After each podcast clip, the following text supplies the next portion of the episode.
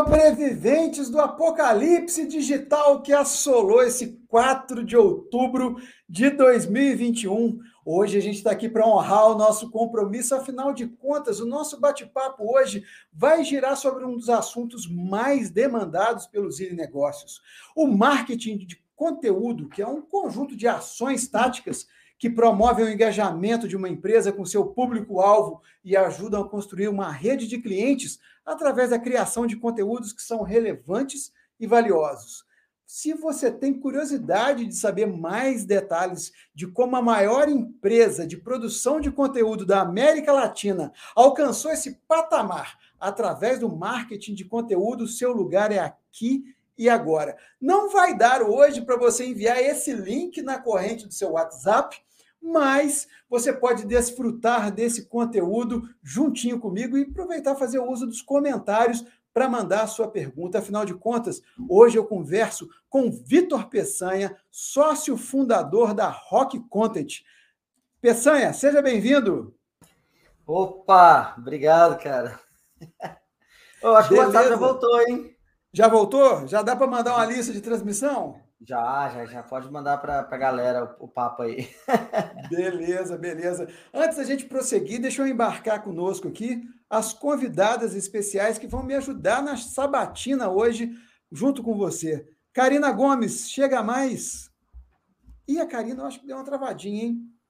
Já volto com a Karina. A Giana está aqui? Oi, Giana. Estou aqui. Como é que você tá? Tudo bem com você? Oi, tudo bom, Alexandre? Obrigada aí pelo convite, viu? Estou super animada. Conheço o Pessan assim como uma grande referência da área do marketing digital, então acho que a gente vai assim hoje conversar bastante, tem bastante coisa para trocar aqui de ideias, né? Excelente, excelente. É para a gente poder começar, é impossível não abordar o dia de hoje, onde esse grande apagão digital é, faz com que a gente é, repense, ressignifique a, a nossa forma de produzir conteúdo. E, cara, a gente já conhece você há bastante tempo, a gente já teve a oportunidade de estar junto contigo em Belo Horizonte, aqui em Juiz de Fora também. É, uma das coisas que você sempre defende é não fique refém de uma única rede para produzir seus conteúdos. Cara, hoje foi o dia certo para te entrevistar. Você que combinou foi isso para poder foi... citar o dia de hoje como case? Me conta um pouco. Cara. Eu falei, eu pensei assim, cara, vamos sabotar o Facebook para dar mais argumento para as coisas que eu falo, entendeu? Para ter base. Assim. É, o que, que é interessante, assim, porque óbvio que hoje foi uma situação completamente atípica, né? Eu acho que muita gente vai ficar até meio preocupado no, com, com, o uso de canais digitais, principalmente é, pequenos negócios que foram muito afetados. Uhum. Né? Você pensa, é, empresa pequena, é, geralmente eles não vão ter os canais, tipo assim, um site, é, estão ali com o que já tem pronto, né? Então, putz, WhatsApp. Aqui, eu, eu almoço num restaurante aqui da esquina que eu, todo dia é WhatsApp para fazer pedido. Né? Ainda bem que caiu depois do almoço, então uhum. de boa, né? É, mas é interessante, assim, tem muitas coisas que a gente pode olhar do fato, tipo assim, de alguns desses canais tão grandes, né? Instagram, Facebook e WhatsApp cair. Tá? Eu acho que Instagram e Facebook são uma coisa, o WhatsApp é outra, tá? Uhum. Eu acho que a gente tem que separar bem, assim. Porque qual é a questão do Instagram e do Facebook? E quando eu falo que ah, você é, não colocar to, tudo num só canal, mas também você criar canais próprios, né? Então, por exemplo, beleza, eu posso não ter tudo no Facebook e Instagram, mas se eu tô entre. Eu só tenho tudo no Facebook e no Twitter, eu ainda tô com dois canais que não são próprios. Tá? Uhum. E o que é um canal que não é próprio? É aquele canal em que basicamente é, você tá ali emprestado. Né? Então, assim, o Facebook, você tem lá a sua, sua, sua, página no Facebook, ela não é bem sua, né? O Facebook tá te emprestando, tá assim, ó, tá aqui uma lojinha, como se fosse uma feira, né? Tá aqui uma sua lojinha. Tá Exatamente. Tá Exato. Mas uma vez você tá aqui dentro, as regras da feira são minhas, né? É, o Twitter é a mesma coisa, Instagram é a mesma coisa, qualquer rede social é a mesma coisa. Tá? Qual é o problema dessa de, de você depender somente é, desses canais que não são canais próprios? E se for um só, pior ainda, você ver a fragilidade que é quando um, um sai do ar, né? O problema é que você fica refém do algoritmo, você fica refém do canal, né? Então, para quem está nessa há mais tempo, é, a gente vê claramente, tipo, sei lá, Facebook já está aí há mais tempo no mercado, né? Cara, 2012, sei lá, em que se tem um milhão de seguidores era definição de sucesso, que um milhão de pessoas iam ver o que estava postando. Hoje você, você ignora alcance orgânico. No Facebook, uhum. deixa para lá. Não, não, você não consegue mais montar uma estratégia que depende somente do alcance orgânico, entendeu? É, isso vale para Facebook, vale para Twitter, vale para Instagram. Você pode estar lá bombando agora, mas vai saber o que, que vai acontecer. Vai saber se o Instagram vai cismar que você postou algo que não é que é contra as guidelines deles e vai te bloquear. Sabe, o YouTube faz muito isso, assim. Faz, faz, né? com certeza. Ele tem, ele tem um sistema muito falho de, de identificação, de, de copyright. Então tem gente que perde o canal para concorrente, assim, tipo, os concorrentes mais mal intencionados, sabe? Vai lá, reclama, faz umas reclamações, que o sistema automatizado ele fala, tira do ar, entendeu? Uhum. É, então, assim, então essas são as duas grandes preocupações de você como canal de marketing de mídia, né? É, o, WhatsApp ele também entra nisso, né? Então, tipo assim, como é que ele entra nisso quando você usa ele como marketing? Igual você estava assim, ah, pô, lista de distribuição, né? Mas qual é a grande, a grande diferença do WhatsApp pro, pro, pro Instagram e pro Facebook? O Instagram e o Facebook, as redes sociais, eles são de amplo alcance, eles são, tipo assim, né, de propagação de conteúdo. Tá? Eles são eles são muito de você só ir e, e tipo assim, fala, ó, tem conversacional, mas é muito propagação. É assimétrico pra caramba, né? Alguém que uhum. tem se alguém que está ali no, no, no, Facebook, que faz, no Instagram faz sucesso, é um, é um para um milhão de pessoas, tem milhares de pessoas estão curtindo, tá? Enquanto o WhatsApp ele é muito conversacional. Mesmo que você trabalhe com lista de distribuição, ele é muito, ele é uma coisa muito mais íntima, por assim dizer, né? Então, por exemplo, e não tem algoritmo.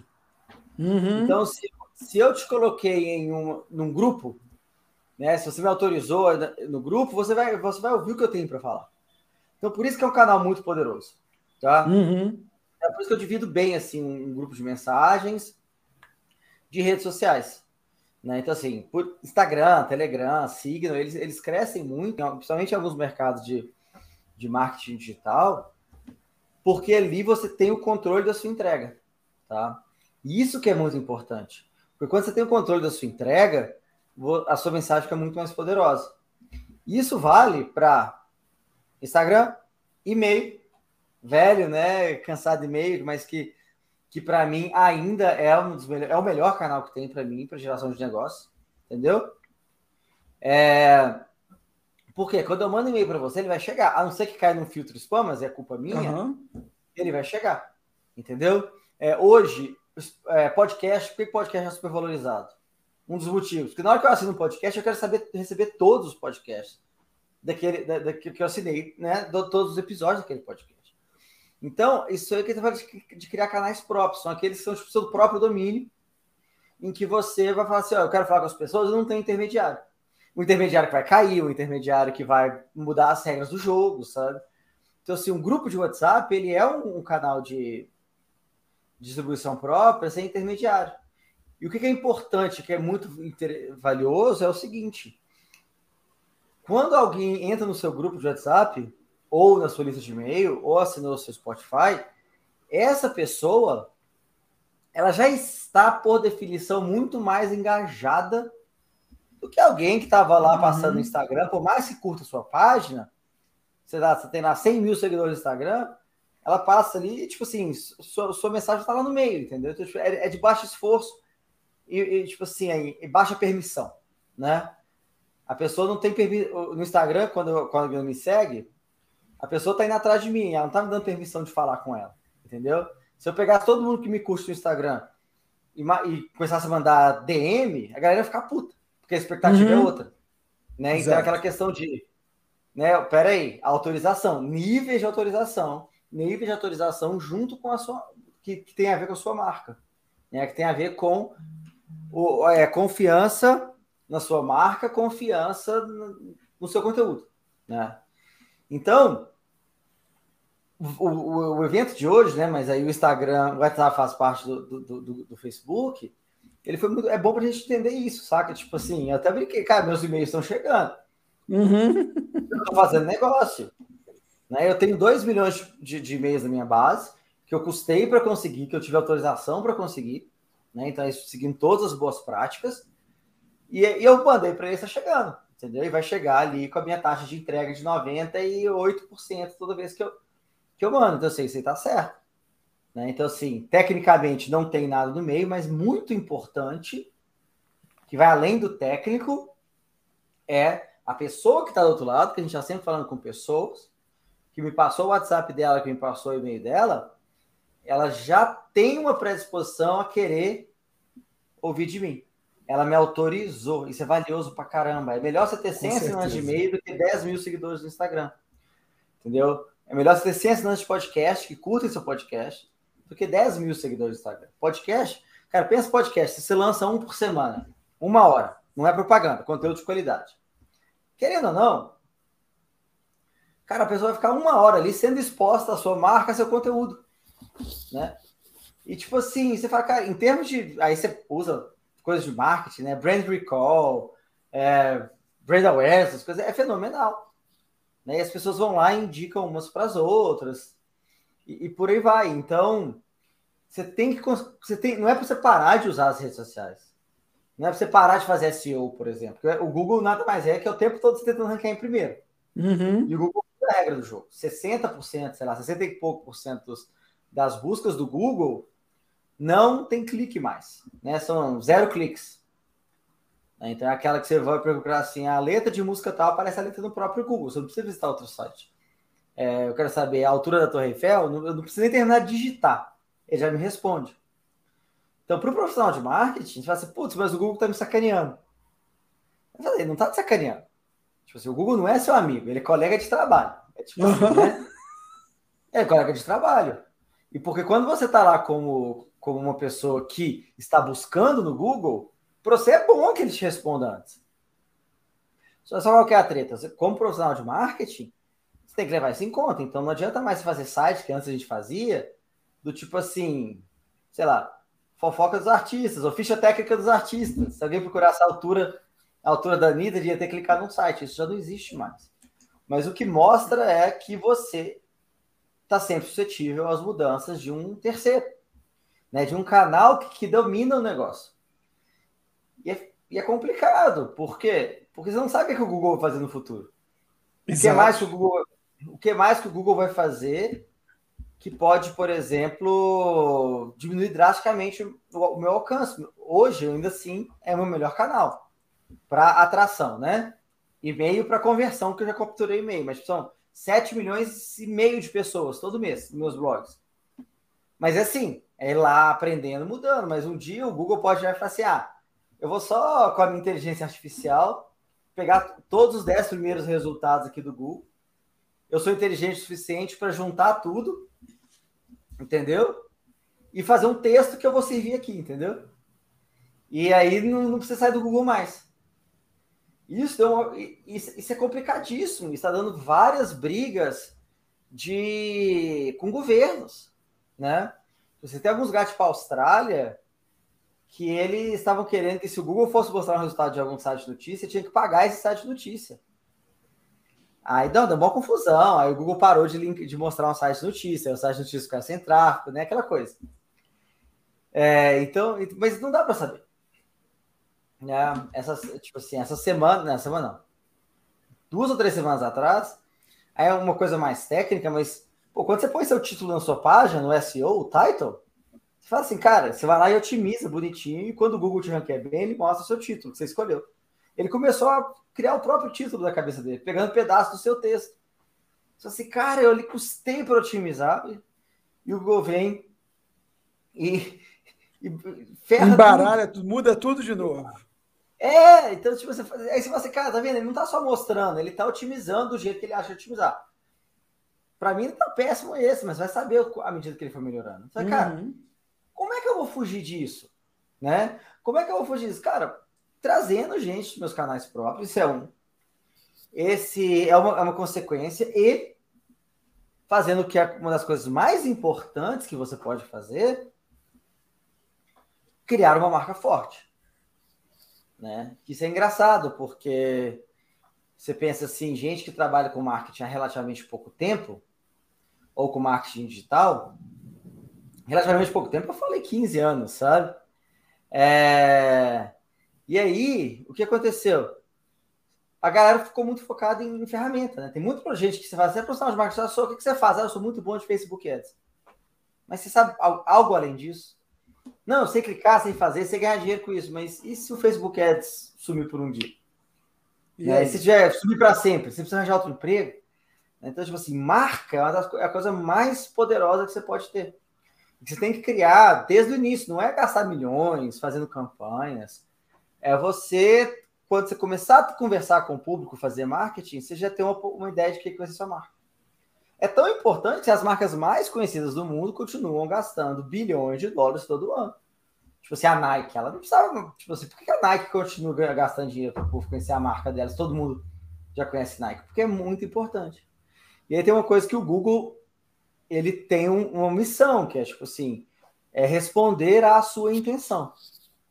Né? É o que ele sempre quer, ele quer entender o que você está pensando, que você traduziu em letrinhas, em, em numa palavra-chave, para ele te mostrar o que você está pensando.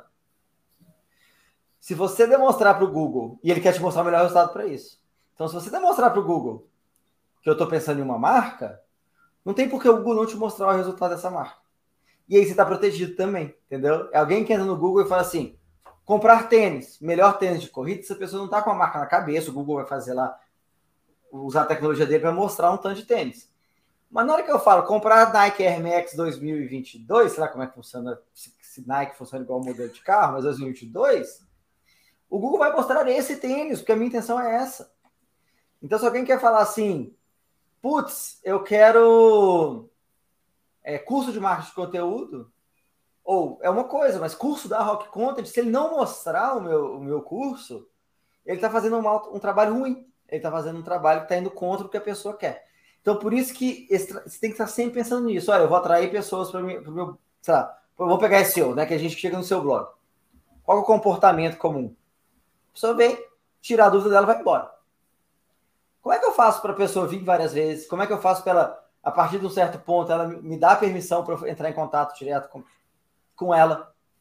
E depois que ela entrar em contato com ela, como é que eu consigo continuar criando conteúdos tão legais ele fala, cara, essa, essa, essa marca aqui, essa Rock Content aqui, é uma marca boa. Então, da próxima vez que eu quiser pesquisar conteúdo, eu já vou direto no, né? Já vou direto na marca Rock Content. Eu, sei lá, se eu quiser me informar no Juiz de Fora, eu vou procurar notícias de fora ou eu posso procurar Zine? Uhum. Entendeu? É, é, é, essa autoridade que, que, que, você cria. Todo mundo tem um site de notícia que entra direto todo dia. Você não vai no Google procurar notícias do dia. Isso não é um comportamento comum. Sabe, você entrar no grupo para o que aconteceu hoje? Não, você uhum. olha, G1, Estado de Minas, se você é mineiro, é, Folha, estado, sei lá, tanto faz. Todo mundo tem um hábito que foi criado ao longo do tempo. E aí você fala, como é que eu crio esse hábito para minha marca? Aí você está aí você tá protegido. Entendeu?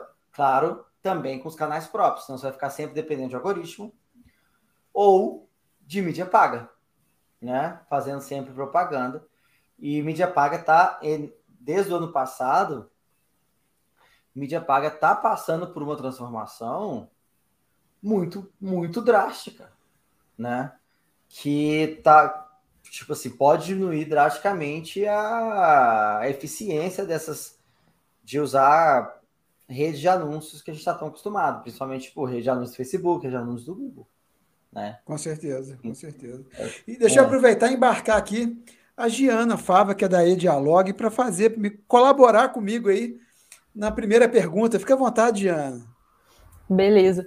O Peçanha, eu estava pensando, né? A gente falou, o Alexandre até no início falou, hoje foi tipo um apocalipse, né? Essa coisa, caiu o Instagram, caiu o WhatsApp, tudo. Mas assim, a gente está vivendo um, período, né? Até olhando um pouquinho para trás essa questão da pandemia, até queria entender um pouquinho, né? Como que a Rock Content é, pensou assim o comportamento, o que, que vocês tiveram que mudar, assim, logo que, que explodiu mesmo a questão da pandemia, enfim, ao longo do tempo, processos que vocês tiveram que, como negócio mesmo, é, tomar decisões uhum. mais rápidas, que talvez se fosse um outro cenário, vocês ou demorariam ou nem teriam é, essa né, essa decisão? Vocês tiveram, ou seja, né, todo mundo teve que mudar um pouco o rumo do seu negócio, de, de certa forma. Então, o que, que foram as decisões mais significativas assim para vocês se adaptarem, né? Foi questão de equipe, é, como que vocês visualizaram assim, a questão do mercado também? É, para qual setor vocês precisaram investir mais? Como que foi isso assim para vocês né, tomarem decisões rápidas?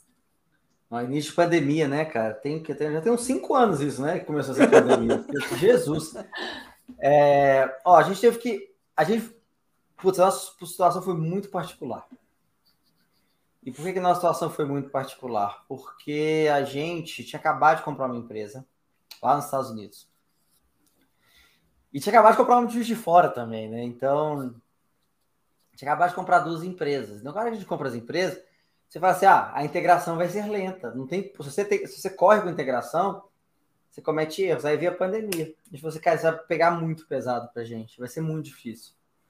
Aí tive que correr com essa integração. Então, assim, Putz, foi um trabalho gigante. Tivemos que contratar consultoria de RH, tivemos que é, assim, ficar com muito pouca gente. Infelizmente, a gente teve que demitir 20% da empresa, sabe? É, e o que, que a gente foi observando? E aí, assim, um, o canal de conteúdo se provou muito poderoso, tá? É, porque o que acontece com as pessoas no início de uma pandemia? A gente descobriu, né? Eu nunca mais tinha que descobrir isso vivendo isso, mas a gente descobriu. Uhum. As pessoas têm certezas. Tá?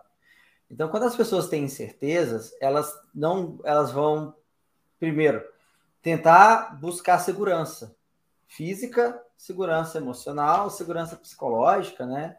Tudo isso. Qual é uma maneira de você buscar segurança? Se informando. Tá? Informação te dá um certo alívio, te dá uma certa segurança mental né? A segurança fixa fica em casa, etc. Você não está saindo. É, então, como é você segura? Bicho, eu vou pesquisar no Google, eu vou consumir mais conteúdo. É, e aí, e muita gente foi demitida, isso é muito, né? No que muita gente foi demitida, aí tem a segurança, insegurança profissional. Então, quando você está com a insegurança profissional, você, cara, o que eu preciso fazer? Eu preciso correr atrás de pelo menos não ficar parado, porque vai saber o que vai acontecer para me garantir. Então, assim, isso foi importante para a gente. Por quê? Que o nosso tráfego do blog disparou. Mas disparou, assim. Tipo assim. E, e foi muito interessante, assim, o tráfego do blog disparou, aí a gente analisou o quê? Olha, a gente está num momento muito particular. Como que a gente pode ajudar? Porque naquele momento, a atenção das pessoas não estava mais, não estava ali comprar, fazer a empresa deles crescer. Tava assim, cara, o que, que vai acontecer amanhã? Como eu. Tipo assim, como é que eu vou ser seguro? Aí a gente tem os cursos da Rock University, né? Que são pagos, são pagos, a gente liberou eles grátis por uma semana. Acho que foram, se eu lembro bem, 50 mil pessoas que fizeram cursos grátis, né? A gente deu 50 mil cursos. Porque a gente está assim, cara, o que a gente pode fazer agora? É, ainda bem que a minha empresa já é um pouco maior, então ela não é tipo assim, aquela volatilidade que infelizmente pequenas empresas têm, que se você ficar um mês ali sem receita, você pode quebrar. Mas o que, que foi observado? Foi assim, cara, construir o canal próprio, nosso blog, newsletter, curso, se pagou muito. Por quê? Porque a, a, a atenção das pessoas não estava em, em, comprar. A atenção das pessoas estava em assim, buscar segurança. E aí foi o que aconteceu. A gente viu um grande crescimento de tráfego, um grande crescimento de, de visibilidade, mas baixíssima intenção de compra.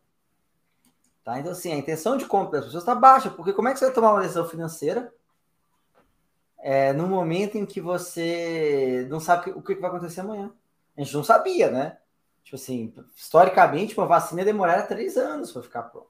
Quatro anos. Não sabia como é que o vírus transmitia, então ninguém ia tomar decisões. E aí, assim, o que ajudou a gente muito foi a gente fez muita pouca ação né, de, de venda, né? Se você pensar na jornada inteira, né, o funil, a gente fez muito, muito pouca ação ali, porque a intenção de compra estava baixa. Mas, assim, loucamente, cara, nunca fiz tanto webinar na minha vida, nunca fiz tanto é, aula, fiz curso, tipo assim, curso ao vivo, demos os cursos da Rock University, sabe? A gente fez isso tudo de uma maneira, tipo assim, para manter ali a nossa marca, a importância da marca, né? É, por quê? Porque se eu não tivesse isso, o que, que ia acontecer? Ia ter um hiato, em que eu não ia ficar investindo em mídia paga com pessoas sem intenção de compra.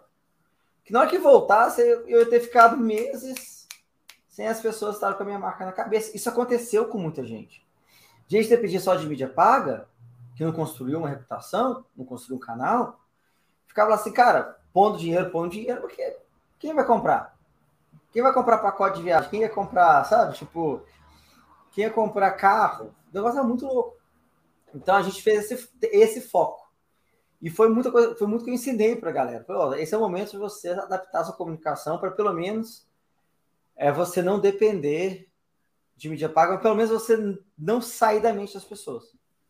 Mas foi uhum. difícil, porque até as empresas grandes, empresas muito grandes, seguraram gasto, porque elas são feitas de pessoas. Por mais que elas não estavam correndo risco de falir, por mais que elas não estavam correndo risco de. Né? Tipo assim, a gente tem cliente que é banco, a gente tem cliente que é companhia aérea, esses aí, cara. Então, seguro.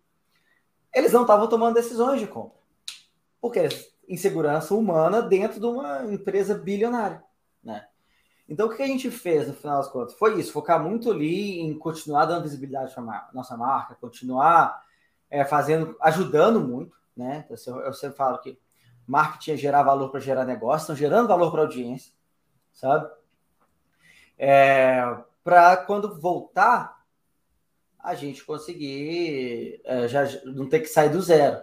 E criando nos Estados Unidos, né? A gente não tinha blog nos Estados Unidos, a gente comprou uma empresa que tinha lá, mil visitas por mês no blog. Então, assim, em um ano a gente foi para 100 mil. Então, beleza, faz, continuamos o trabalho. Né? Tivemos decisões difíceis, igual a questão de demissão, é, focar em empresas maiores. Teve que ser, mas não faz sentido a gente vender para uma uhum. empresa pequena agora. As empresas pequenas, é, infelizmente, elas têm que pagar muita coisa antes de pagar, por exemplo, uma Rock Conta. A gente entende assim, muito cancelamento, a gente, a gente foi ajustando a empresa para isso, sabe? Então, assim, foi uma adaptação muito rápida. Eu acho que foi uma das coisas que a gente acertou. Né? Fica aprendizado para a próxima pandemia. Não, vai ter, não, tá doido? Nossa. Mas acho que esses foram os principais impactos. Isso aí que a gente tentou. Então, assim, a gente trabalhou muito nisso para empresa pequena. Eu acabei fazendo muita palestra para Sebrae, para é, CDL. Eu falei, cara, vou, vou dar as dicas para vocês de como é que você faz marketing de conteúdo sem precisar saber marketing, né? Que é usa o Instagram, leva para o seu leva para o seu WhatsApp, né? É, se você puder, se você puder, vai lá, usa o e-mail, né? Por aí vai, mas a adaptação, a adaptação foi, foi bem essa. É tanto que agora a pandemia não acabou, mas esse ano a gente já cresceu, a empresa voltou ao tamanho que estava pré-pandemia. Pré-pandemia. Tipo, contratou mais de 100 pessoas esse ano. Muito bom. Muito mais, é. é. Mas foi porque a gente ficou lá no modo vamos sobreviver aqui. Mas é isso, mas foi uma grande lição. Então, assim, para quem não fazia, e no final foi bom para mim, bem, sendo bem honesto, por quê? Empresas com dinheiro que não faziam isso, que estavam lá assim, dobrando, triplicando o custo de, de lead deles e não vender nada, viram crescer ali. Eu podia estar tendo a mesma exposição de marca, por, por, por um preço muito menor, de uma maneira muito mais eficiente e gerando percepção positiva, sabe? E já que você falou em contratação aí, vamos chamar a Karina Gomes. Né? Fala, Karina. A gente te apresentou, mas você teve um probleminha técnico ali. Tá Hoje não está fácil para o internauta, não. Agora é, foi. Não. Hoje não é um dia fácil. Mas eu queria que você participasse conosco e fizesse uma pergunta para o nosso convidado especial. Maravilha. Peçanha, quando eu entrei aqui, você estava falando sobre distribuição de conteúdo no WhatsApp, no Telegram, criar uma comunidade. E eu tenho uma dúvida sobre isso, que é o seguinte: até que ponto é interessante a empresa distribuir conteúdo por lá, quando não tem responsáveis por responder? Então, a gente mandar a lista de transmissão e não ter esse recurso para responder as dúvidas mesmo de, do, do público. E até que ponto que você acha que é importante para qual produto ou serviço abrir uma comunidade para que o público possa interagir entre si, então um grupo do Telegram aberto, para que a gente e, e, que isso não vire detrator, um canal de detrator, né, que que faça o efeito oposto. Eu acho que esse é o maior medo quando a gente pensa nisso de comunidade. Então eu queria ver sua visão sobre. É, comunidade, nossa, gestão de comunidade é uma coisa, tipo assim, é uma é uma, é uma expertise, né? Tipo assim, Gestor de comunidade é uma carreira, né? Criador de comunidade é uma carreira. Então, no nosso caso, que a gente tem um, uma comunidade grande de freelancers, é um time que cuida deles, né? Então, mas qual que é o ponto, assim? Eu acho que criar uma comunidade é uma coisa muito poderosa. É uma das coisas mais poderosas que você pode fazer. Por quê? Porque só vai entrar na sua comunidade quem, né, quem tem algum interesse em você. Ninguém vai dedicar tempo para uma, uma marca. Né? Tipo assim, aquela coisa de tipo assim, nossa, as pessoas amam minha marca. Não é bem assim. Mas elas têm, elas veem que vão tirar algo positivo ali. Claro, elas gostam da sua marca, elas têm percepção positiva. É, então, lá, em redes sociais. É, a rede social é diálogo, né? Então, se você está nas redes sociais, é interessante que você já tenha uma, uma capacidade de resposta, tá? Não precisa responder tudo, mas é, é legal sempre ter um manualzinho, ter uma... Tipo assim, ter um manual, ter uma coisa de... Como é que fala? Boas práticas, sabe? É saber usar, assim. E, geralmente, se você é pequeno, não, não vai ter tanta coisa né?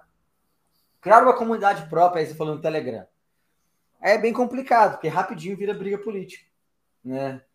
Ou vira confusão, mas aí é só você criar as regras bem claras, ela vai começar pequena, e aí tem muitas boas práticas. Então, tipo assim, olha, você tem alguém que começou lá, quando sua comunidade é 10 pessoas, que as pessoas estão ótimas querendo colaborar entre elas, pode ser comunidade de cliente, comunidade de freelance, comunidade, né? E, e, nesse momento é muito aberto e você vai pôr nas regras à medida que elas vão surgindo.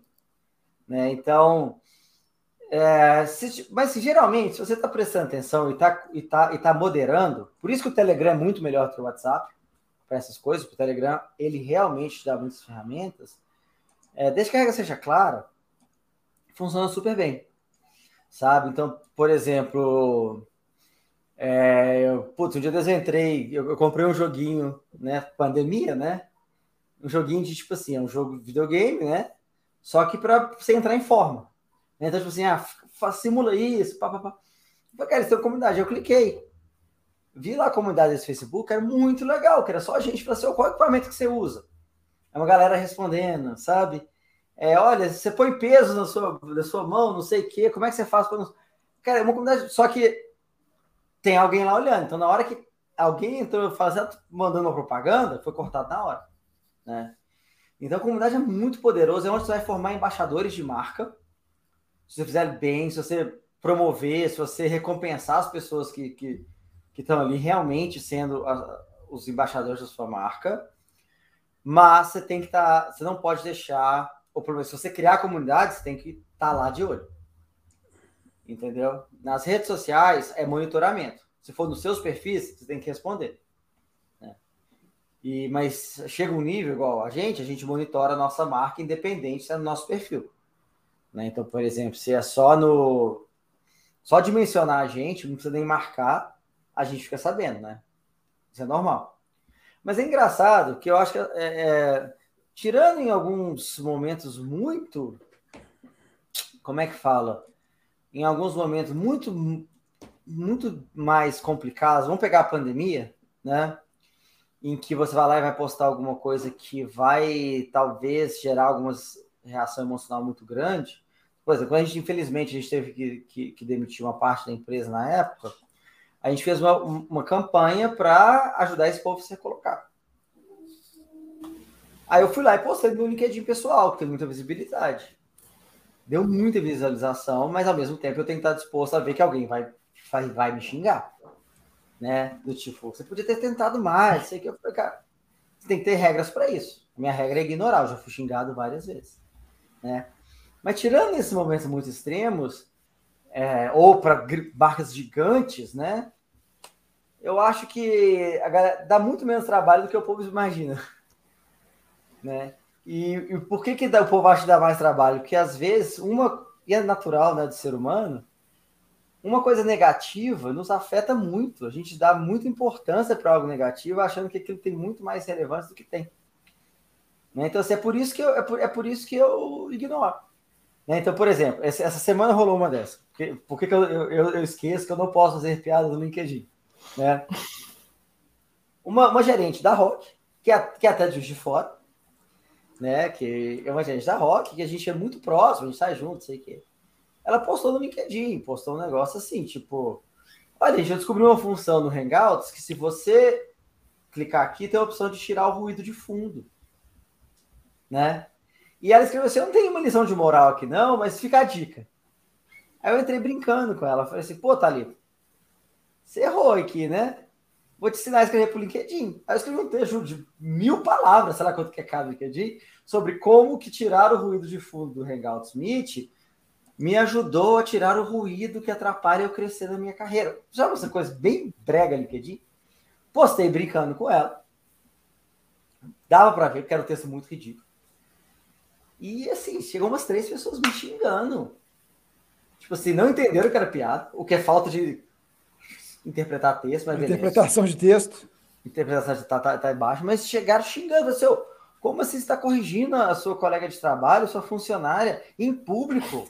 Não pode fazer isso, né, né, né, né. Aí a, a, a Thalita ficou desesperada, pensando que eu faço. Eu falei, só ignora.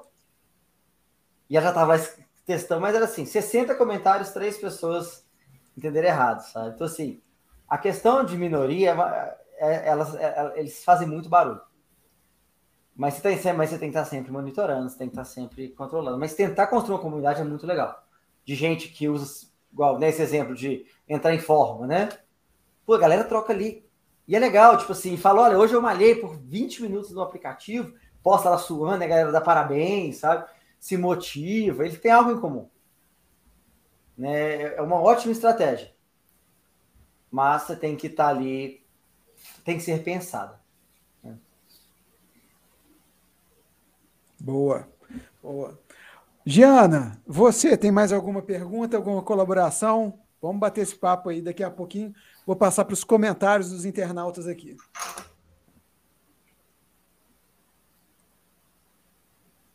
Giana? Ah, sim. Eu ah, achei que você já ia passar para os comentários. Não, Fiquei esperando aqui. Ah, então, eu ia até perguntar sobre essa questão que, né, antes vocês estavam falando de comunidade, é, acaba que no marketing digital tem muita questão da humanização, é, essa coisa, movimento pessoa para pessoas, né? Mas, por um outro lado, também a gente vê assim, quase que as redes sociais querendo transformar o produtor de conteúdo, né, as agências, quase que num robô, né? Do tipo, a gente vê até cartilha, influenciador falando: olha, agora, para você não perder seu engajamento, você tem que postar pelo menos um Reels por dia, não sei quantos stories, tem que ter essa frequência no feed, tem até uma cartilha. Então a gente vê muito essa, né, essas coisas no, no sentido. A, as redes sociais, os algoritmos estão sempre exigindo coisas. É, talvez mais robotizadas nesse sentido, mas também até conectando com o negócio da Rock, é, também entrando nessa parte de, de, inteligência artificial, robôs, enfim. A gente vê muito, existe, né, uma, um papo, né, ah, será que os robôs vão substituir o trabalho de quem escreve, né, dos produtores de conteúdo? Então, a Rock, tem uma grande comunidade aí de freelancer e tudo mais, que a gente vê, já existem robôs escrevendo notícias, já, já existe, já escreve poesia, tudo aquilo. Como que você vê, assim, essa questão da inteligência artificial interferindo, do algoritmo também, assim, meio que quase que sugando também esse potencial criativo do produtor de conteúdo, né? Como que a visão, a sua visão, a visão da Rock Content sobre isso? Olha, isso aí são vários temas, mas vamos lá. Mas é, uhum. é, é, mas é uma coisa interessante, né? Tipo assim, o, tal, o tal do influenciador digital, mano, pelo amor de Deus, né? Que desastre. Tipo assim, o povo tá seguindo as cartilhas. É uma pessoa que é, chega e fala assim: eu vou te ensinar a ficar rico, mas não, não, se já fosse rico, não ia estar ensinando, ia estar lá fazendo day. Porque hoje é todo mundo day trader, né? Puta que pariu. Então, assim, é todo mundo day trader, não sei o quê, vou te ensinar o marketing digital, etc. E aí eles caem no, numa armadilha que é muito comum, que é gente buscando é, fórmula pronta e, e solução fácil. Tá? Então, por exemplo, toda vez que alguém chega e fala assim, Tá aqui uma fórmula, tá? Quando você fala uma fórmula, tá? Tipo assim, você tem que fazer três stories por dia, é, um Reels, um não sei o que, pá, pá, pá, pá. É gente que não sabe o que tá falando. Apagar os stories da noite anterior. Ah, é, tem, tem de tudo. Seguir um tanto de gente no Twitter, depois você diz seguir vai parecer que você é mais famoso, entendeu? Isso, gente, é, é tipo assim, é gente que não, não, não entende de marketing, tá? Tipo tipo, a gente não entende de marketing. A gente confunde muito causa e consequência. Eu sempre falo isso do marketing digital.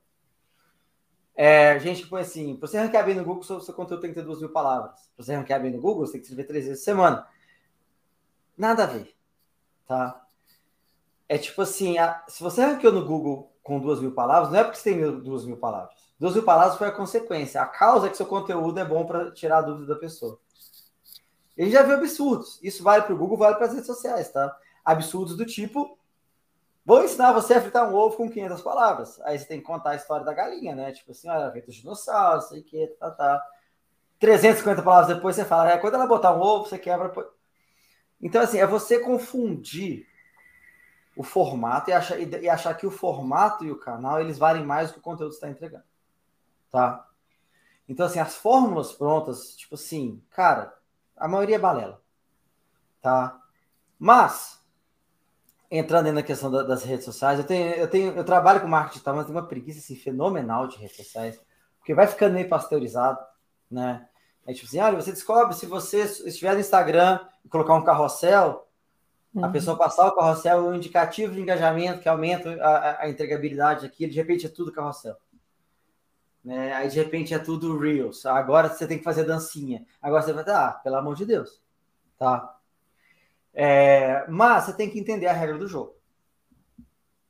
E a regra do jogo ela leva em conta o algoritmo que a gente é refém, infelizmente. Tá?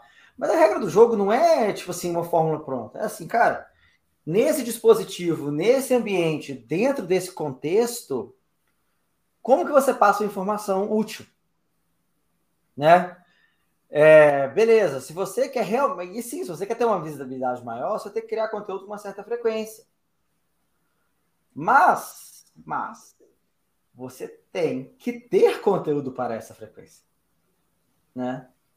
É, tipo, um dos caras que eu gosto muito no SEO, que é o Brian Dean, que escreve artigos tem um blog, ele posta uma vez por mês. E é considerado, assim, um dos mais tops profissionais de SEO do, do mundo. Você fala assim, mas e aí, cadê a regra? Entendeu? Seth Golden, que é um dos caras mais conhecidos do, do, do marketing digital, ele posta blog post de 300 palavras, sabe? Tipo assim, você segue o blog dele, é aquela coisinha. Mas por quê? Porque ele já tem uma marca, claro, né? E o que ele tem para falar, ele fala em 300, 400 palavras, e é canal próprio. Você não vai no Google e, e, e vai, vai procurar, sabe? É, e aí nas redes sociais, cara, óbvio, você está sempre ali refém, o que me incomoda muito, mas é não confunde causa com consequência. O que, é que vai, fazer, vai fazer você ter sucesso nas redes sociais? Você ter algo interessante para mostrar. Você ter algo que vai ressoar com as pessoas, que tem a ver com o interesse das pessoas. Tá? Isso vale para o bem e para o mal, porque por algum motivo tem gente, tem um bando de, de, de, de, influenciador babaca, tem um bando de influenciador que não tem absolutamente nada para agregar uhum. e o povo segue. Aí é o Facebook sendo o Facebook maquiavélico que ele é. Tá? Mas você tem que levar em conta a regra do jogo. Isso é o marketing. Tá? Eu até falo assim, eu não acho que isso atrapalha a criatividade. Isso vai deixar tipo, muito pasteurizado aquele povo que não sabe nada. Assim, vai lá, repete, repete, repete, repete, repete, tudo igual. Mas vai falar assim, é o mesmo formato, mas a essência do conteúdo você tem que ser bom ali. Né? Pra você se destacar. Uhum. Ou aparentemente, se você malhar muito, talvez você consiga também. Né? E te ficar sem camisa, essas coisas. É, então o principal é esse, é o que, que as pessoas querem. Né? Se pegar qualquer exemplo, é tipo assim, quem que bombou muito, o cara do. Que é do interior de Minas o, o da Pfizer, esse menino, ah, sabe? Ah, sim. Uhum. Ele não estava seguindo regra nenhuma, ele só fez um conteúdo que tinha muito a ver com o que as pessoas queriam, de humor, tá certo? Então, essas coisas todas têm que ser levadas em conta. Então, tomar cuidado para não, não, não confundir causa e consequência. Beleza, boas práticas, poste três vezes por semana, posta. Faça isso, se você tiver. Mas, por exemplo, putz, eu só consigo postar uma vez por semana, posta também, você não vai, dependendo, você vai estar melhor. Tá? Aí, entrando no outro tema, que é o tema da, da, da inteligência artificial, a gente está a, tipo assim, a gente está muito longe de qualquer coisa próxima da inteligência artificial escrever bons textos, tá? É, mas isso eu olho muito de perto, eu já testo vários vários serviços, né, de, de criação de conteúdo de inteligência artificial, que aí usa o GPT-3, né, que é uma tecnologia. Está é, tá se mostrando uma ótima, uma, uma ótima ferramenta de suporte. Isso é muito legal. Então, por exemplo, ele vir e falar assim, você vai lá, você joga as ideias, ele, aí você escreve dois parágrafos e transforma em quatro. Uhum. Aí você vai pegar esses quatro e vai ler, vai, vai estar esquisito, mas você vai lá, põe seu, seu texto, seu insight, põe seu estilo, e aí você escreveu um texto de uma maneira muito mais, muito mais simples. Tá? Existem algumas áreas muito mais específicas que, tem, que, que, que são mais controladas e que dá para testar melhor. Então, por exemplo, é texto de anúncio do, do, do Facebook. Como você pode testar rápido? É, você joga lá, faz, assim, faz anúncio sobre isso, faz mil versões, testa aí, aí é outra história. Entendeu? É, mas para você escrever um, um, bom texto, uma boa escrita, é, realmente ainda demora um pouco para a inteligência artificial substituir mas ela te ajuda muito a, por exemplo, escolher sobre o que falar. Né? o que é está em tendência aqui no meu ramo que eu posso dar uma, uma opinião válida? Eles vão lá e você pode fazer, usar a inteligência artificial para é, mapear baseado em buscas do Google, resultados do Google, por exemplo, ou Google Trends, sabe? Ele fazer uma análise, palavras-chave para você usar se você estiver escrevendo para SEO. Né? Então, todas essas coisas são, são, são suporte. E fala, cara, mas será que algum dia a inteligência artificial vai poder criar o conteúdo todo? Cara, talvez, né? Hoje tem alguns conteúdos que são, já são criados por inteligência artificial que vai ser mais estruturados. Um parágrafo inteiro sobre previsão do tempo, um parágrafo inteiro sobre análise do resultado da bolsa de valores, que é mais fácil, né? Porque você está no ambiente mais controlado. Mas em alguma hora você vai ter que vai ter que ter o toque humano ali, que vai ser muito difícil. Mas talvez uhum. alguns tipos de conteúdo não precisem mais ser escritos por humanos. E aí a gente ter que se reinventar, né? É, aí entra conteúdo de opinião, entra conteúdo né, de crítica, é, conteúdo tem apelo emocional, sabe? Isso aí não, isso é muito difícil. Muito difícil. Vamos ver, né? Vamos ver. É, é minha aposta, assim, para os cinco anos, próximos cinco anos, pelo menos.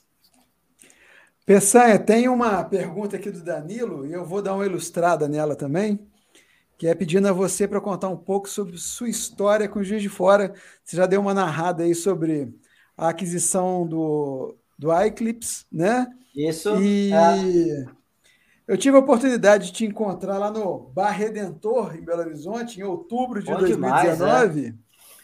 E você estava contando um pouco, eu, pô, semana que vem vou estar em Juiz de Fora, mas não posso falar nada ainda, enfim. Agora passado, agora que já virou história, a gente, eu e o Danilo, a gente queria saber um pouco como é que foi essa história dessa aquisição, é, quais são as lembranças que você tem aqui da nossa terra. É, conta um pouco para a gente. A gente é muito barrista, a gente gosta de histórias é. envolvendo Juiz de Fora. Tá bom. É... Cara, vamos lá. A Eclipse foi uma empresa que a gente conhecia porque é um RP para agências, né? Era o foco da Eclipse. E a gente estava sempre trombando ali no, no, nos eventos, né? Patrocinando eventos por, pelo, pelo mundo afora. Acabamos conhecendo, né? O Zé e o Márcio ali, fundadores da Eclipse. E a gente sempre teve um programa de parceria, um programa que, de parceria com agências. Né?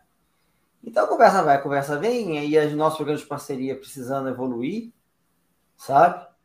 É... E, e, com o nosso programa de parceria precisando evoluir, a gente assim, cara, se a gente trouxer esse povo que já entende de agências, que já tem um software para atender agências, a gente vai servir, a gente vai ter um programa de parceria muito melhor, a gente vai servir muito melhor as agências do, do nosso ecossistema. Entendeu? É... E aí foi uma, aí começou a conversa, assim, tipo, não foi. É, foi uma coisa que durou uns meses, né? Uma hora eu falei assim, faz sentido a gente poder trazer agências para mais próximos da gente. Isso aí foi durante o ano de 2019 que a conversa realmente tomou, tomou forma, né? É... E aí foi super bacana, estava alinhado. O Zé e o Márcio são ótimos, né? Então, assim, quando a gente vai fazer uma aquisição, a gente olha a empresa, mas também olha a questão cultural, quem são Com os certeza. fundadores. Eles, eles trabalham, estão lá na, na Roca até hoje, né? Claro, né? É, cuidando de projetos, até projetos grandes dentro da empresa. E aí, basicamente, a história da aquisição é essa, assim, né? É... E aí foi quando a gente começou. A gente tinha o escritório, né, que era o escritório da Eclipse, aí em Juiz de Fora. E só que aí veio a pandemia, e como a maioria das pessoas que estavam de Fora era programador, eles foram os primeiros a falar assim, não precisa do escritório nunca mais. O programador gosta de ficar em casa. É... Aí eles. Como é que fala? É, a gente fechou o escritório, então assim, a gente não tem mais escritório físico aí. Uhum. Né? Então. Mas é uma cidade boa, né? É uma cidade. Eu, fui, eu não, fui, não fui tantas vezes. Né? Teve a oportunidade eu... de tomar um shopping em algum lugar? Você se lembra de algum? Pô, eu, vou, eu não vou lembrar o nome, cara. É um lugar que tem um, tem um torresmo famoso. Eu Foi vou... no Bar do Bigode. Bar do Bigode, aí. É, fui, fui numa hamburgueria boa também. É, mas eu lembro de nome assim, cara. Eu lembro é, tá bom, tá bom. Deu, deu um bom rolezinho gastronômico por aí. Numa próxima, você nos avise, tá? É, porque eu não, eu não vou nem a BH mais, né? Eu não tô saindo de casa e né? Atualmente você está em São Paulo, né, Peçanha? Eu fico em São Paulo, isso. Foi, foi para ir passar a pandemia. Eu vim aqui, é, eu vim aqui não conhecer a cidade. Mudei para cá para questões de, de, trabalho, mas foi em fevereiro, então eu estou aqui só vivendo a pandemia. Dizem que é uma boa cidade. É, por aí, por aí. Giana, é. fique à vontade para mais uma contribuição. Ah, legal. É, tem uma coisa assim que eu sempre eu admiro muito na história da Rock Content, que é essa preocupação de educar o mercado. Eu acho que tem tudo a ver com o marketing de, do conteúdo, de conteúdo, porque é justamente, eu acho que é o, o desafio hoje que isso desde sempre, né? É, mas é, a gente percebe que muitas vezes as faculdades assim elas cumprem um papel muito importante na formação dos profissionais, mas certas questões do marketing digital é, já não conseguem acompanhar. Então, por exemplo, eu que estou do lado aqui como agência, quero contratar pessoas especializadas, muitas vezes, assim, a pessoa tem uma certificação da Rock Content, enfim, ou de outros, outros lugares que oferecem hoje é, né, certificações em marketing digital, é um diferencial.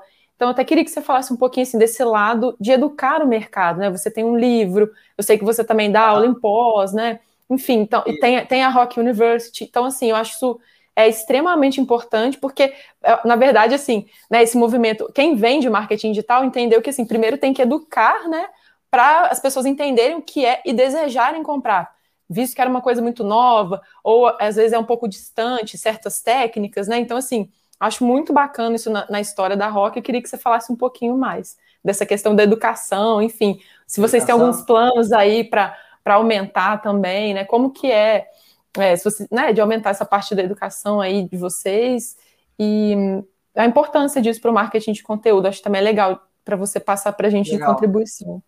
Sim. Era conteúdo, quando você fala em conteúdo, geralmente é, é para dois objetivos: ou educar ou entreter.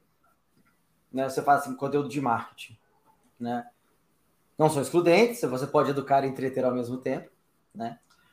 É, mas eu vou pegar assim o, a estratégia da Rock, sabe? A estratégia do, do, do que a gente faz, que é o inbound tradicional, que é assim, muita gente está no marketing. Muita gente quer aprender marketing e está ali o tempo todo no Google. Muita gente quer aprender muita coisa o tempo todo, não é só marketing, jornalismo, pintura, etc. Tanto faz. É, e aí a gente usa as técnicas para falar assim, beleza, vamos educar esse povo. Por quê? Porque é assim que a gente vai atrair audiência, é assim que a gente vai atrair pessoas que vão, que têm o um perfil para ser nossos clientes. Perfil para aprenderem para depois serem contratados por possíveis clientes e por aí vai. Então, educar tem que ser uma premissa. Você tem que, é, o povo até fala, você tem que over-educate o mercado. Né? Você tem que ser a pessoa que vai educar mais o mercado e fazer isso melhor. Então, por isso que a gente começou com blog, book, depois a gente vai, é, como é que fala?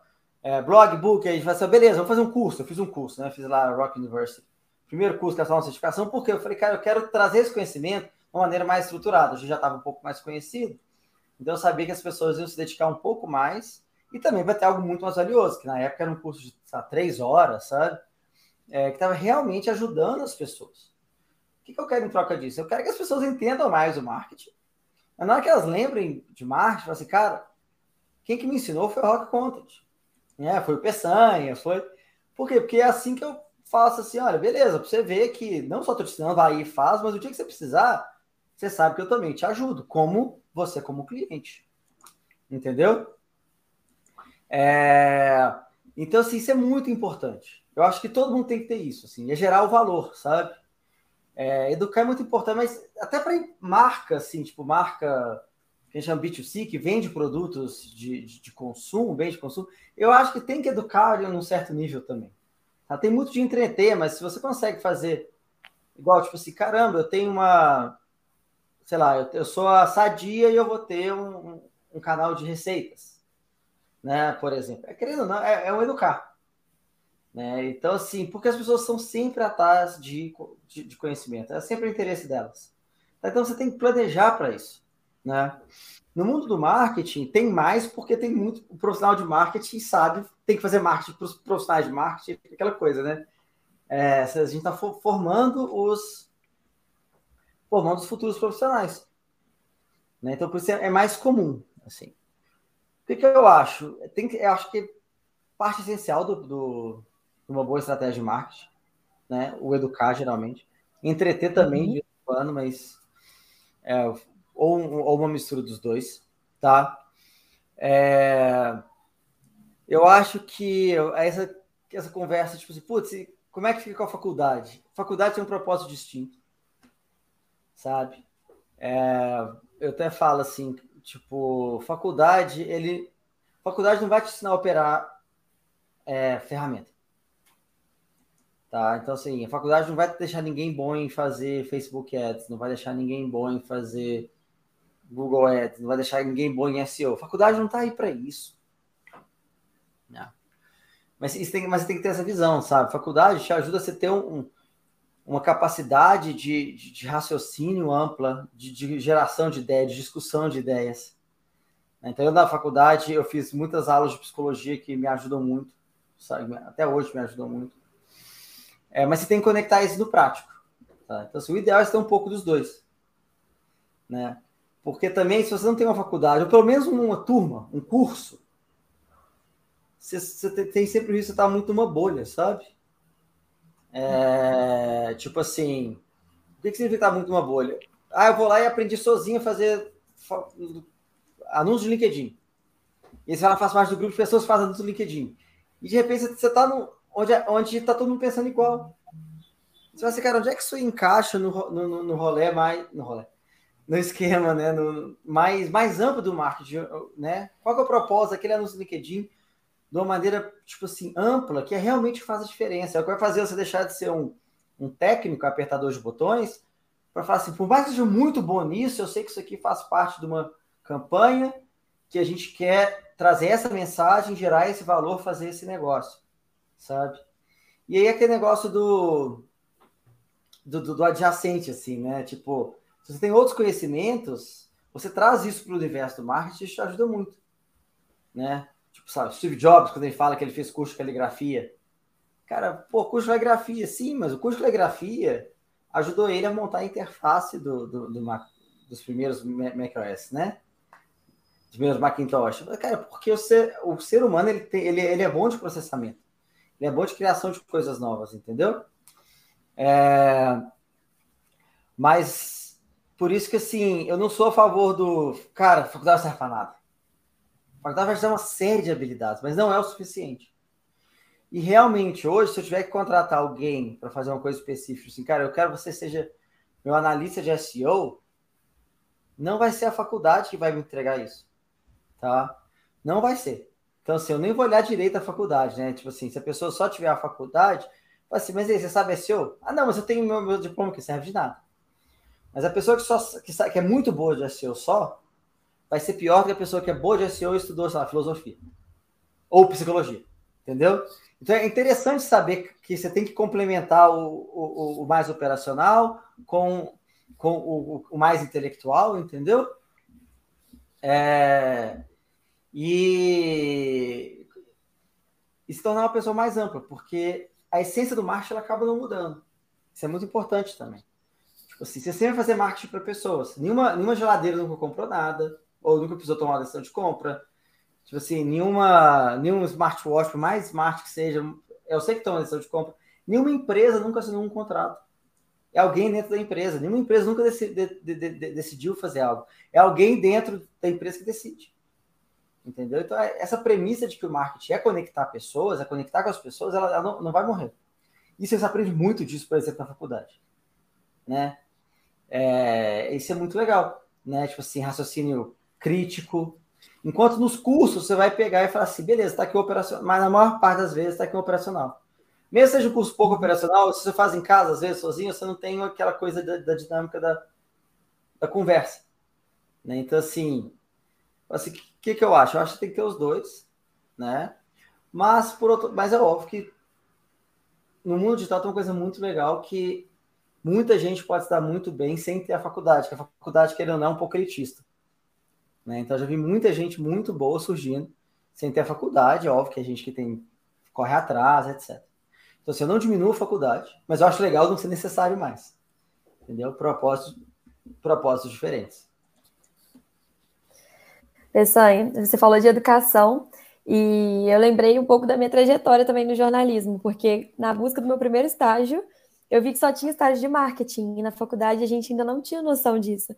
Eu pesquisei no Google o que é marketing digital. Aí logo apareceu o curso da Rock Content e aí é. aprendi. Daí em diante não sair mais desse caminho. E aí você falou também da questão da Rock Content tá com vagas abertas, e a gente vê muito hoje, até a, o assunto que a Giana falou da inteligência artificial, a gente vê muito hoje é, essa parte de desenvolvimento de carreira de profissionais da comunicação e do marketing no geral sendo muito reinventada. Então, hoje, muitos cargos que a gente ocupa, dois anos atrás, ou até no início da pandemia, não existiam. E hoje a gente vê também muita gente saindo da faculdade de jornalismo, de publicidade, em dúvida de onde investir. Então, o que, que eu faço depois da faculdade, dentro do marketing, com as inúmeras possibilidades? Para onde eu vou? A gente até vê a Rock Content com vários cursos pagos. Poxa, em qual eu invisto? Então, pensando nessa gama grande que a gente tem na área, eu queria saber de você como você enxerga o futuro da, do, do marketing, quais cargos você vê que vão estar em alta e onde os profissionais que estão em busca de, de uma oportunidade nessa, hora, nessa área podem investir. Tá, eu, é, putz, vamos lá. O profissional que está querendo entrar no marketing digital, eu acho que ele vai, ainda mais recém-formado, pessoa jovem, é, vai ser muito difícil acertar de primeira o que ele tem, o que ele vai fazer. Tá? uma coisa boa é que assim, é, tem muita margem para aprender, experimentar e descobrir.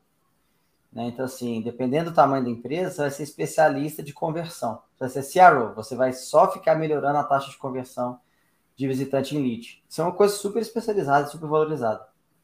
Né? Não, você vai ser especialista de SEO. Tá? E você vai ser o especialista de SEO que não escreve texto. Você vai ser o especialista de SEO técnico. Isso existe. Né? Você vai ser o especialista de SEO que escreve texto. Você vai fazer análise de SEO e vai escrever um texto, ou então vai pelo menos pedir para um freelancer alguma coisa escrever o texto para você. Tá? Então, e o tempo todo aparece coisa nova. Né? Analista de redes sociais, é, putz, produtor de vídeo, designer. É, cara, tem muita, tem muita, tem muito carro. Qual que é a única constante é a novidade o tempo todo. Então, assim, é você sempre se manter informado, sabe? e dá um tempo para você descobrir. Né? Então, por exemplo, meu time eu tenho pessoas super especializadas, por exemplo, é, Marketing Operations. É uma pessoa que olha só para dados. Então, a pessoa que está lá dentro do meu time, ela é quase engenheira, sabe? Mas está ali e eu estou treinando ela também para falar assim: ó, olha esses dados, vamos transformar isso em conhecimento de marketing. Né? Putz, alguém pode adorar isso. Mas geralmente, alguém que acabou de sair da, da faculdade não não sabe que isso nem existe. Né? De tantas coisas. Eu conheço gente que é gestor de tráfego. Eu conheço gente que é especialista, que é gestor de tráfego, mas não faz anúncio. Cuida só da otimização e você tem um copywriter para escrever os anúncios. Por exemplo. Tá? Tem copywriter. Tá? É, então tem vários. Agora, se você pensa, o que, que você acha? Primeiro, estuda o que você gosta. Mas se você qual que é a mais valiosa, que é base para tudo, eu acho que se você se tornar um bom copywriter, primeiro que está em falta. Tipo assim, bons copywriters estão em falta.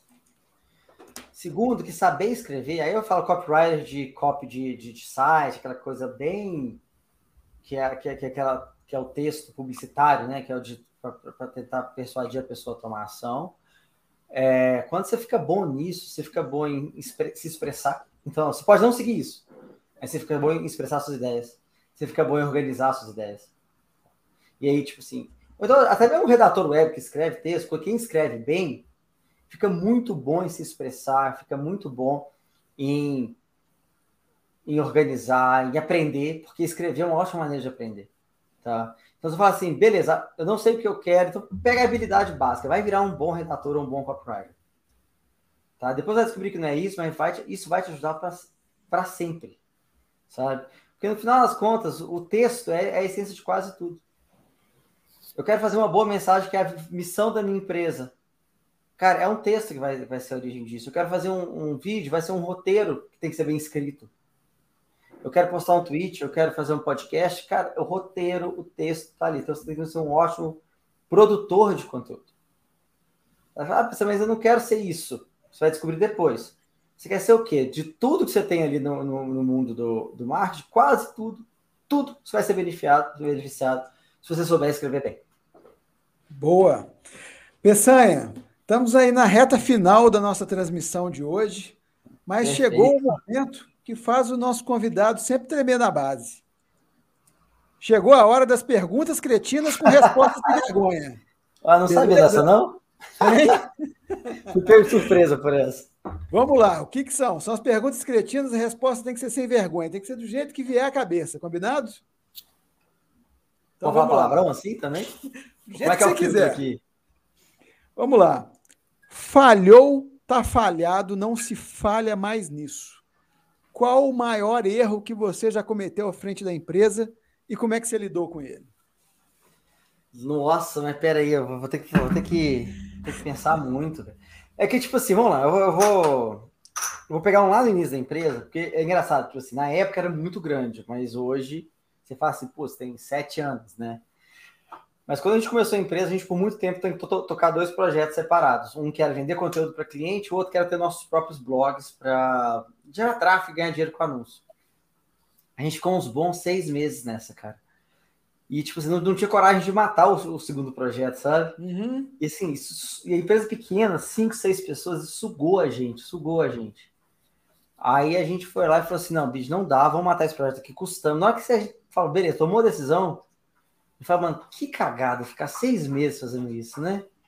Tipo assim, falta de foco, foi uma confusão.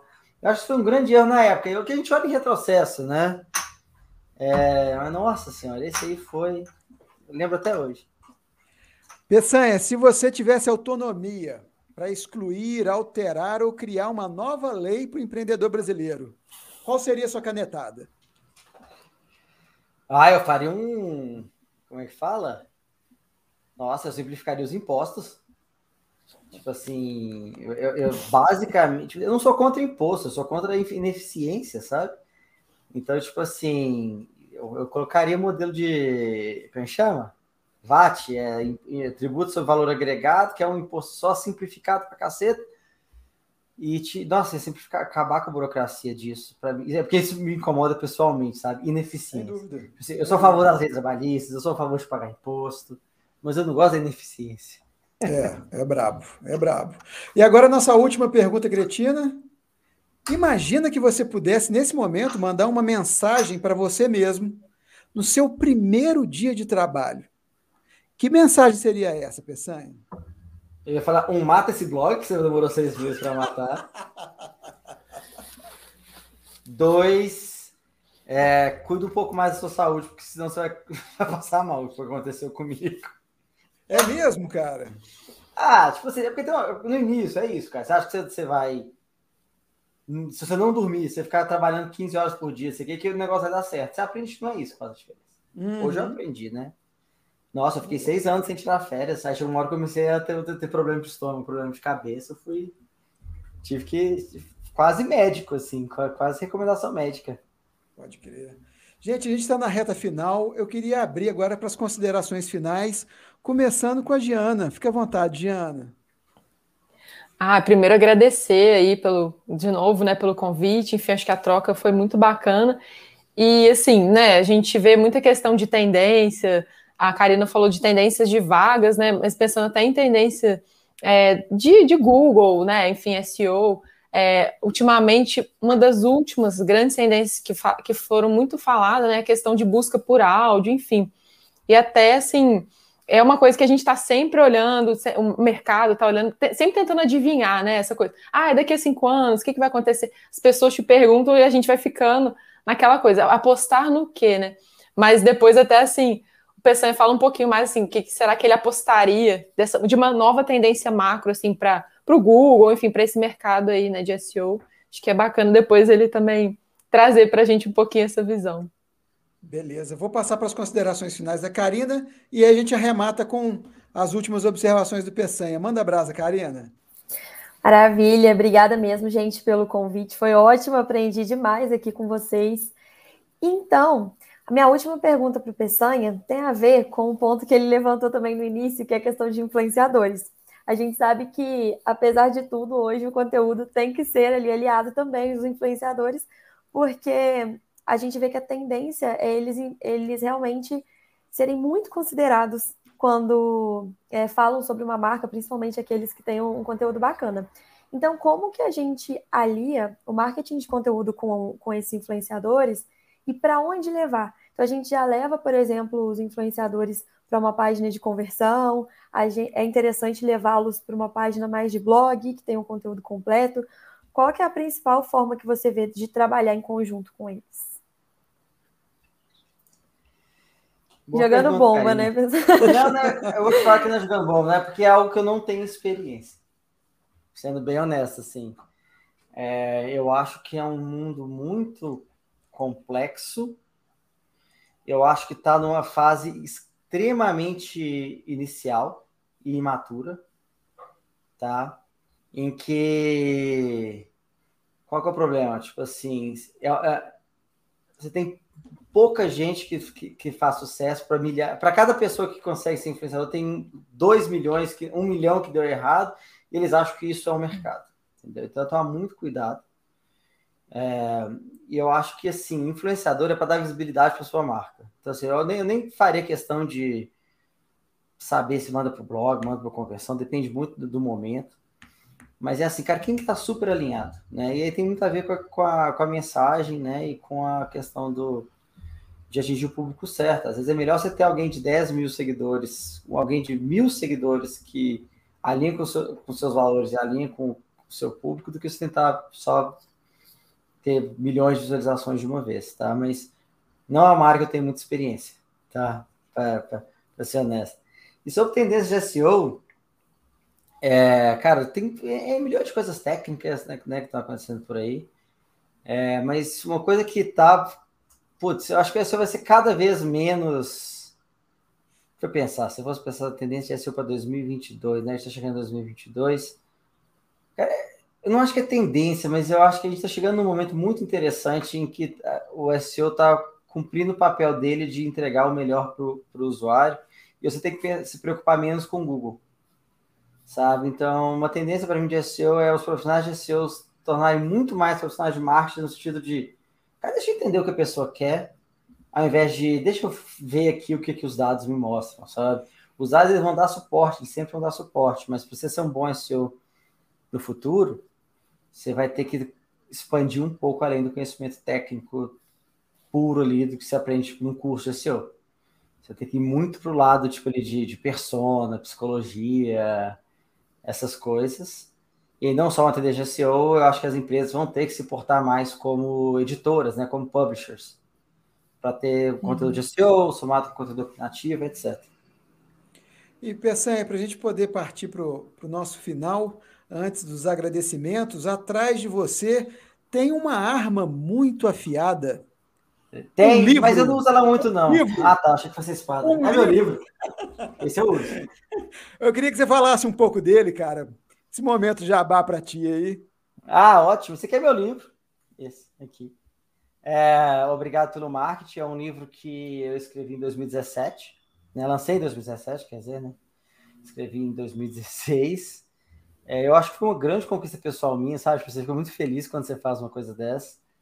É, é um guia básico de marketing de conteúdo, tá? É um, não é um livro grande, eu acho que é uma leitura boa, é bem baseado em experiência, é, mas aí com disclaimer, né, asterisco, é, tem várias coisas técnicas lá que já não funcionam mais, né? Então, tipo assim, no livro fala assim, ah, tem esse tal de story aí, ninguém vai usar isso, sabe? Tipo assim. É, então, muitas coisas mudaram, mas, é, mas a essência tá lá, sabe? Tipo, essa essência de crie seu planejamento antes de criar conteúdo, crie uma estratégia, estratégia diferente de tática, crie persona, pois você está falando com pessoas, escolha os canais, está tudo aqui. Então, eu ainda recomendo muito como um livro de, né, de, de apresentação é, para quem está começando aí no mundo do, do, do, marketing digital, ele é, ele é muito bom. E uma linguagem falando, muito né, então... próxima, né, cara? Ele, ele ah, é, é quase um podcast é. de ler. É, super informal, é. Exato.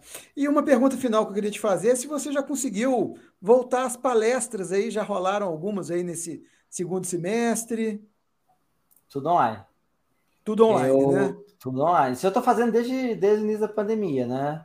Uhum. É, o máximo que eu fiz foi ir a um lugar, sair de casa para gravar um MBA. Para gravar. Sabe? Mas para tá gravar. com saudade, cara? Nossa, demais. É a coisa que eu mais demais, tenho saudade. Né? O público faz toda a diferença, né, cara? Fala, sair de casa, encontrar com o público, trocar ideia, sabe? A questão do, da, da, troca de informação é muito boa. Nossa, tô morrendo de saudade. Ano que vem volta. Se Deus quiser.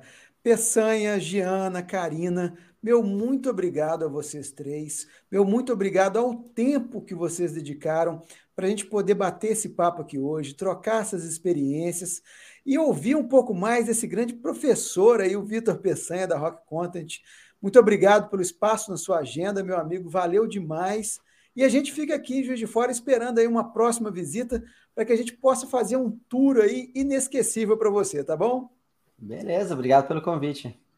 Então tá, Joia. E a você que nos assistiu durante essa uma hora e vinte minutos, meu muito obrigado. Lembre-se de deixar aqui o seu curtir, ajuda demais no engajamento aqui no YouTube. E compartilhe também essa transmissão com as pessoas mais próximas que você julga que vai fazer sentido escutar um pouco e assistir um pouco desse bate-papo nosso, que a partir de amanhã também está no Spotify, no modelo de podcast para você poder ouvir enquanto faz sua caminhada, enquanto você faz sua academia, enfim, para você acompanhar e, e, curtir um pouco mais do nosso conteúdo.